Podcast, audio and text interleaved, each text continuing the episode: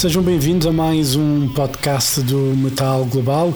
Hoje há conversa com o guitarrista Tim Canoa Hansen, ele que é então guitarrista dos germânicos Induction e que editaram muito recentemente o novo trabalho Born From Fire. É o segundo trabalho de estúdio para os Induction. A conversa então é com Tim Canoa Hansen. Se alguém pensa que este apelido faz lembrar qualquer coisa, é verdade. Ele é filho de Kai Hansen, guitarrista dos Halloween e Gamma Ray.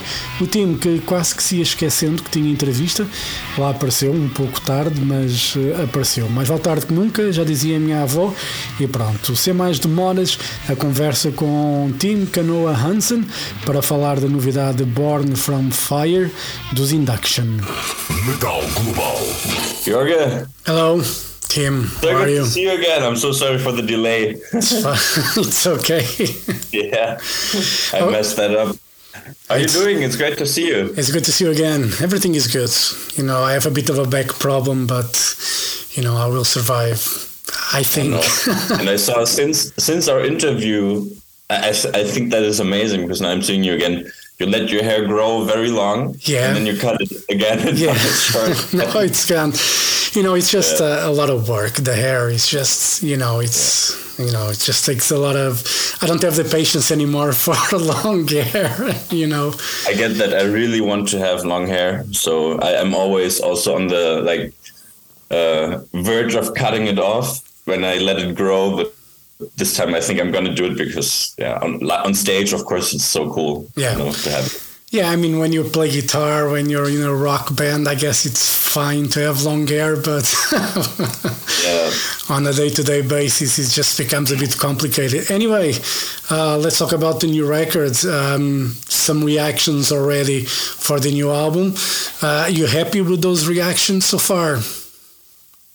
Uh, so far, I feel like the uh, the press has been pretty much only. Like, I haven't heard pretty much any negative feedback so far, so that's really great to see. Uh, it's been overwhelmingly positive, and um, I really like to hear. It. There was one article that says that the album wasn't or like was like too diverse, which I guess is like a I don't know if. if uh, they they counted it as a bad thing, but I personally uh, think it's a good thing that the album is diverse because I believe that we do it in a way that we don't lose a direction of sound. Yeah. So I'm pretty happy so far. Yeah, Yeah, you know, uh, when I, I was listening to the to the album, and uh, you know, I tried to not to know who the band was, even though I knew obviously, and I just tried to listen in the perspective of, you know, the whole thing. And my reaction was that this album was made from a band with a lot of experience, and it's not the second record from a band, you know.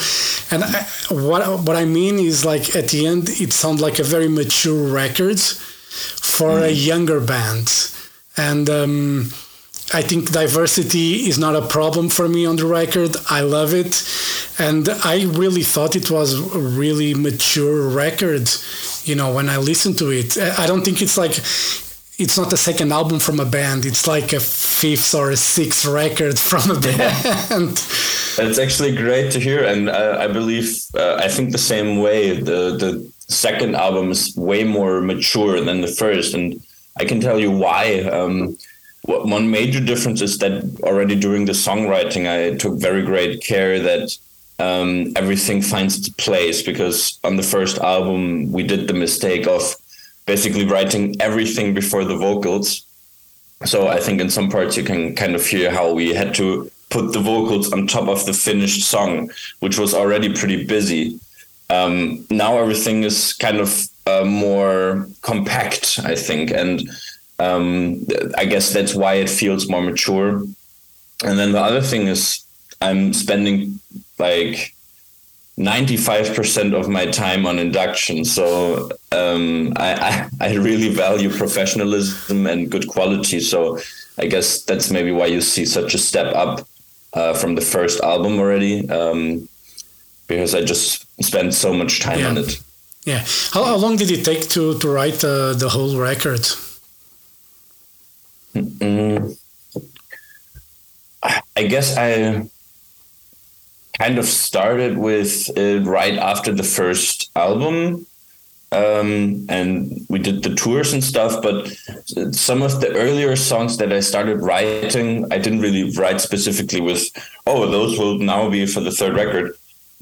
It's just kind of, yeah, I started writing and I constantly write songs. And a lot of the earlier ones that I started writing also didn't make it into the final record because at some point I didn't like them so much anymore, or something about them didn't feel right for me yet. Um, I guess the whole process of writing and then actually getting to the finished songs, let's say it's it's been around two one and a half years or something. Yeah. So um, yeah, I mean, even after everything is done, there's another whole process of um, you know finalizing it, which is like yeah another really huge step which you don't really expect, but. Um, yeah. Yeah, we have the, the, details with keyboards and the orchestrations and all that. And uh, do you do that at the same time, or you just add that in the end after you have the skeleton of the song, so to say?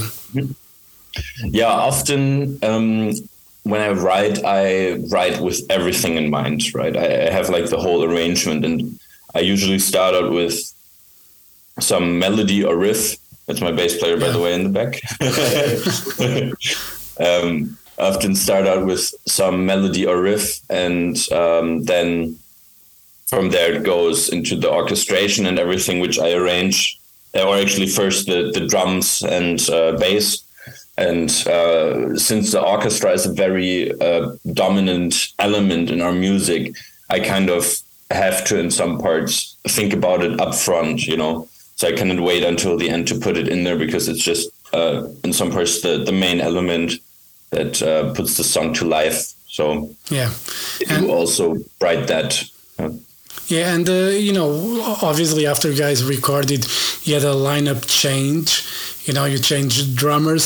Now you have two Dominics since the Dominic number one is there. now you have Dominic number two. Yeah. But was like a necessary change. Things just wasn't weren't working between you guys. Um, yeah, it was kind of weird. The like we decided to split ways because um, our previous drummer drummers like vision and ours didn't really align so much. Uh, I think it was regarding the release of Queen of Light. And if i'm being like totally honest i don't still don't really get it. Why? You know?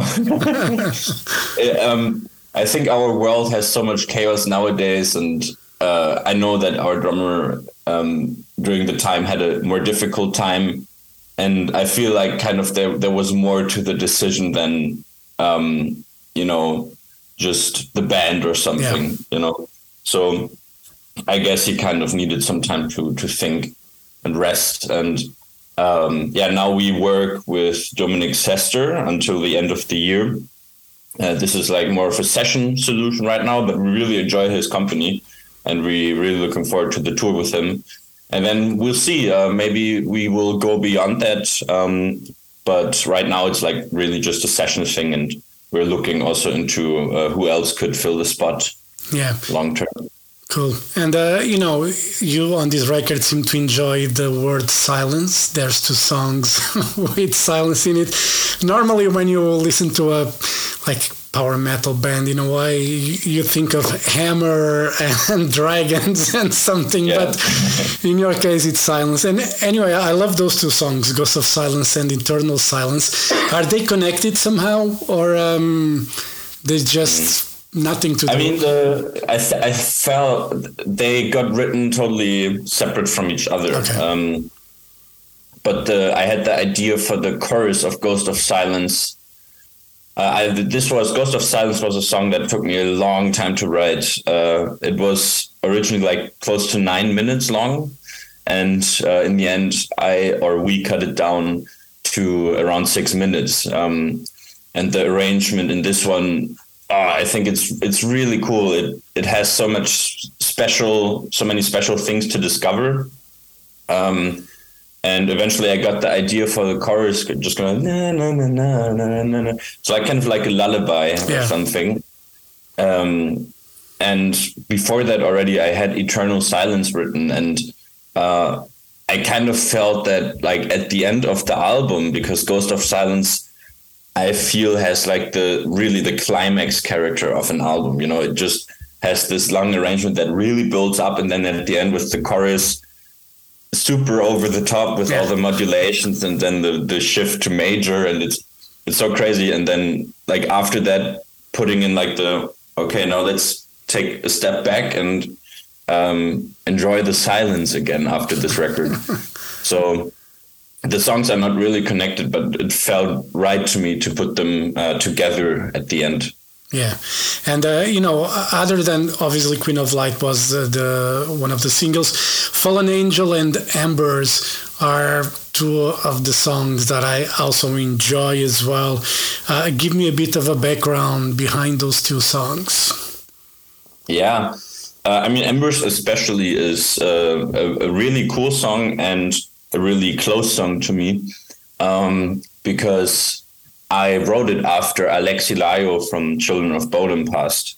And uh, Alexi was a very um, inspiring person to me and a, a great songwriter, and I loved his music. So I was really shocked to find out. And that's why I wrote Embers. It's kind of my tribute to him, and uh, and and um, and uh, it, and it includes the uh, the influence he has on me with his songwriting, and um, yeah, the lyrics are also about him, um, kind of like great heroes passing away, and um, you know, getting lost in the in the sense of time, and uh, it's kind of about about this kind of stuff, and um, yeah, my tribute to him. As for Fallen Angel, um, this one I don't know. This one just came to life. I felt like I I want a song that is just super headbang, super fun to play, and kind of like very. It's just how it was born. I don't know what the I don't really remember what the initial impulse was on that one, but um, I think it's like a great addition on, on the earlier songs and also one of the great ones to play live because it's just a lot of fun with the main riff, you know. Yeah, and uh, you know, having an album with so many great songs, um, have you guys decided which you're going to pick up now? You guys are you guys are going to play with the Serious Black now at the end of the month. I'm Going to do a few shows with them. Uh, have you guys decided on the set list since you guys won't have that much time, I guess, on stage? Um, are you going to focus on this new record more, or the previous one? How, how's the plans going for that? Um, yeah, we. Uh, I mean, by now it's late, so if we hadn't decided yet, it would be kind of fatal. but uh, no, we have decided, and um, I think it makes a lot of sense now that we do have the new lineup and that we do have the new songs out very soon. That we also focus on them. So um, while I love all the songs from the first album, for this tour, uh, we're focusing more on uh, the new album because I believe that we have so many great songs that I really want to represent with the new lineup.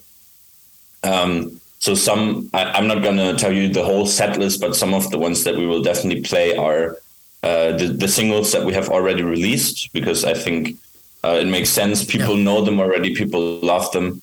Um, so that would be "Go to Hell," "Queen of Light," and "Sacrifice." Um, then, of course, the title track of the album cannot miss, uh, and "Fallen Angel" is also, of course, in there because it's just super fun. Yeah, well, that's good. And uh, you know, with the now, as I was saying earlier, with two Dominics in the band, are you guys going to address? You know the names, Dominic and both. yeah, we do actually. We um, we have uh, well, one of them is called Dom, and one of them is called Dom. there's not a big difference, but there's basically D O M E and D O M. So yeah, it's it's tough, but so far it hasn't been a problem. Like I confuse it all the time yeah. as well. But, I mean, they they're used to it. They know each other for a longer time, and uh, it's nothing new to Yeah. them. So No, I just think it's funny, like when you're in a room with people with the same name, and you know, bring me a beer, and then you get two. that wouldn't be too bad. Anyway, and that was uh, you know the the recording. uh, How long did it take? You know to record. You guys record in different sessions, so um, uh, and when you're doing. The, you know, because one thing is when you write, you have an idea and everything is, you know, set in stone. Another thing is when you go to the studio, you have the producer there and uh, you're recording the stuff and then you realize, okay, maybe I can change something here, something there. Does that happen often when you go to the studio? And uh, I mean, you have already the songs written. Does it change much when you're recording? Um, I think, yeah, no, I think this time around we pretty much knew exactly what we're going to play when we went into the studio or when we went and sit down to record. Um, because I made sure that up front we have a really, really detailed and good pre-production. So basically, we had the finished product before we went into the studio, uh, as in like how do we play it and what are the arrangements. So uh, in the studio, there only have been very few changes in the end. I remember I recorded the guitars at home at my place and I took my time. I think I just started in summer and then every now and then I did like one more song or a few more songs. Um, so I didn't want to give it a rush and wanted to be able to still think about, well, actually, now should I play this chord or can I still change it maybe? So I still had some leeway and uh, same goes for the other guys, but uh, the drums this time, for example, uh, we recorded in Spain, which was super cool because we uh, we flew out to a different country to to do it, and I think this this kind of vibe um, gives you like a lot of focus. You know, you kind of detach from where you usually are Yeah. uh, because you are literally not there, and um, you can just focus on you know doing the music, and I think that was really cool. Um, as for vocals, we worked again with Eike Freese in the Chameleon Studios here in Hamburg, which was a great experience. Again, Eike is really able to tickle out every last drop of magic, and I think that um, people that follow our singer Craig um, and his career as a singer will uh, find that on this album they will hear him the best they ever heard him because we were just able to really push it and uh, he he gave it his best and um, I think the results are really outstanding. Yeah, and uh, you know, speaking of you as a guitar player, you were able to join Helloween on a live show, and uh, you know, play. How was that experience? You know, being on the same stage as your dad, and you know, one of the bands you grew up, you know, listening to probably. So, Yeah. how crazy was that? First of all, Um, very. It was uh, it was extremely exciting and magical, and um, for me, the like I joined them in Berlin already just to watch the show with a friend, and there was already like the point where I was like, "Fuck, it's fucking cool," you know. Like, um, I mean, I always have it in the back of my mind how like how much my father has achieved and how big this band actually is, but then when you are at those live shows and then you see already backstage what kind of venues those are you know um, it's amazing to see like how far it got and it's incredibly inspiring. And then of course the live show itself which i then played in stuttgart um, was i think it was nearly 10000 people that night. So my biggest show ever and probably my biggest show for a long time. Um, but I didn't feel nervous at all. Uh, I was like, okay, the healthy amount of being nervous, Yeah. like being excited, I guess. But um, I prepared the songs very well, and um, I went on stage and just had fun, you know, and that's ultimately what it's about. And I think it was very great to share the stage with uh, with not only my father but all of these people that like really I really admire because uh, obviously they're all incredibly talented. They all worked really hard to be where they are, and um, yeah, it just showed me once again that maybe in 10 15 years down the road maybe longer uh, i'm i may be in in the same place. And that's kind of what i'm also hoping for. So um, yeah it's really inspiring. Yeah. What was the you know when it comes to your career did your dad give you any advice when it comes to even like a record deal or you know how you should present yourself? Did he ever give you a, an advice that you really took in and you know okay this is a great advice and i have to i have to keep yeah. it like that? I guess well i mean there, has been many things that he talks about and i mean it's you you shouldn't forget that um, while he's always willing to support me and give me his advice i go my own way and i do my own thing and he's still my dad. Like sometimes it's like, no, I don't want to do it that way because it's like you do it that way. That's not my way. uh, this is also just sometimes the case, and that's totally fine. And he, I think he really likes that I'm like not, yeah, I'm doing my thing.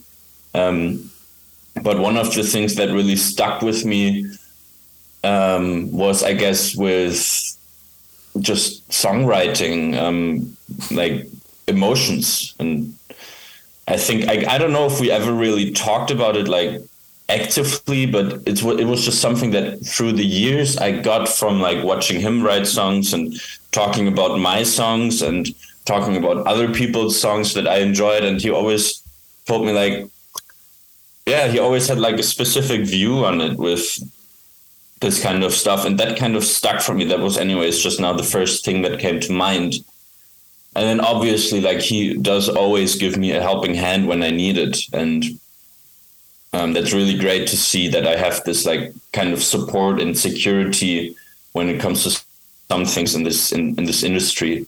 And then even like if he tells me his advice then i can still decide to do it differently because i think it's bad advice or something but usually it's good advice. And um, yeah the way i see it kind of is that I, maybe we talked about like that last time already as well but um, I, because he's my dad, I think I kind of get the chance to prove myself yeah. more. You know, people are more inclined to listen to what I'm doing, and um, if I do bad music, then it, it won't stick. You know, but if I do good music, then the people will listen and maybe even stay. So yeah, that's how I see it. Yeah, kind of.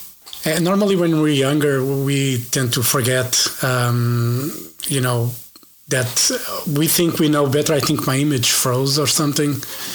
Yeah. I think, yeah, I think my image is gone. I think the probably the battery is gone anyway. So, yep. Yeah, change the battery pack. Yeah. Anyway, no, no. As I was saying, just you know, I when it comes to advices, you know, I when I was younger, I remember I didn't think my dad would, uh, you know, always gave me the best advice. Now that I'm older, was always good advice, you know.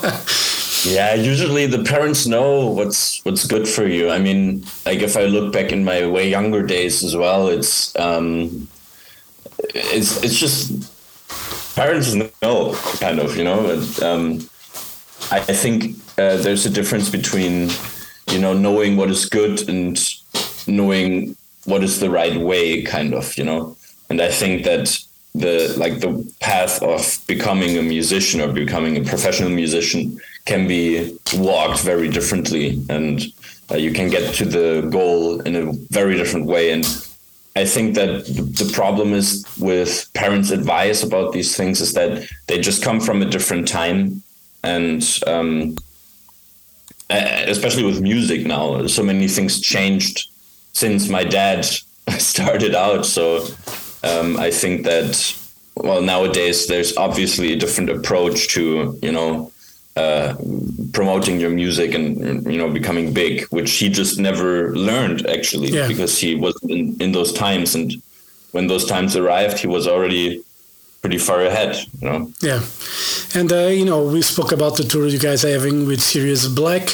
What are the plans for 2023? Is there anything set in stone yet that you can talk about, or it's pretty much still in the air? Because it's you know touring has become an expensive thing to do now for a lot of bands. So, what are the plans for you guys so far? Yeah, so one one thing that is uh, pretty set is that we will play festivals here in Europe. This is pretty much right now, if we're taking into consideration the, as you mentioned, financial aspect, uh, the only thing that is feasible at the moment, because those uh, kind of pay. You know, uh, tours are extremely expensive, and this kind of depends on uh, how well the record performs now you know if we see that it's like really like really doing well then uh, doing tours is not a problem. Uh, rest assured we will try to um, beyond playing as many festivals as we can play at least one uh, good support tour or make a cool package with another band. Um, but yeah uh, we're trying to make everything happen that we can and uh, luckily, there's also some like government uh, supports that uh, can fund these kind of things.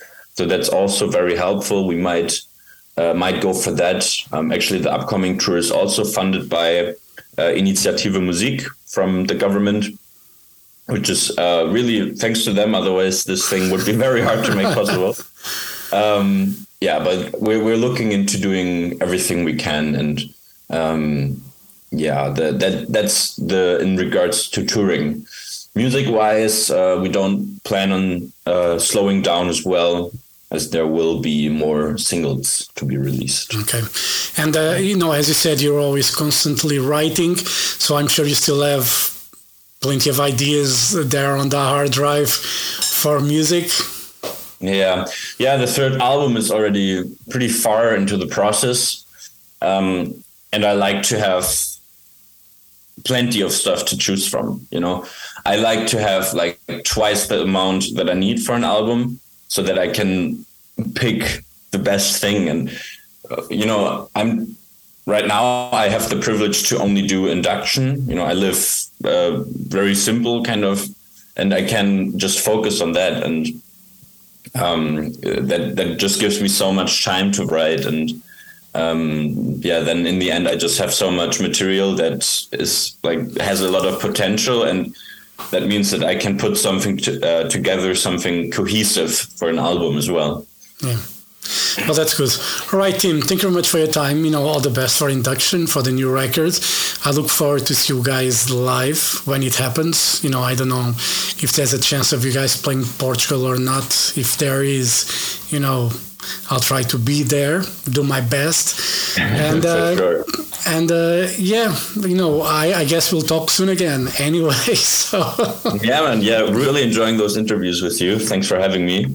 Um, yeah, uh, I don't know. Spain is a pretty hard market. I think I don't know when we will go there, but of course, when uh, when we go there, you're on the guest list. Just let me know. yeah. All right, Tim. Thank you very much for your time. Um, I hope to see you soon. We see you guys live soon. You know, hopefully, 2023 will be better when it comes for bands, for touring, and all that. I know it's very difficult as it is. We hope that the war ends and you know we can have a bit more, you know, peace of mind when it comes to yeah. all that because it's fucking up everything. All crazy right now. Yeah. There's a few songs that are about this topic as well on the album. So yeah, I, I genuinely just as a final from me, I genuinely hope that uh, people will enjoy it. Um, I mean, so far uh, the, the the comments that I got about the album have been outstanding, and people seem to really enjoy it. Um, which doesn't surprise me, but um, uh, yeah, in the end, let's see. And um, I hope it performs well. People get the pre-order and listen to it. So, yeah. thank you so much as I said, you know, in the beginning, I think it's a very mature record. If I didn't know the band, I would think, you know, it's a band that has released at least four or five records or something like that. And uh, I think it's a really step forward from the first record, you know, a big step forward, you know, songwriting wise. And uh, so I'm really looking forward to see what you guys have in store for, you know, the next record. And, uh, live shows and everything. So, uh, Tim, thank you very much for your time. All the best, and uh, you know, I'll see you soon. All right. All right. See you. Thank you Bye very much. Have a great day. Thank you. you Bye.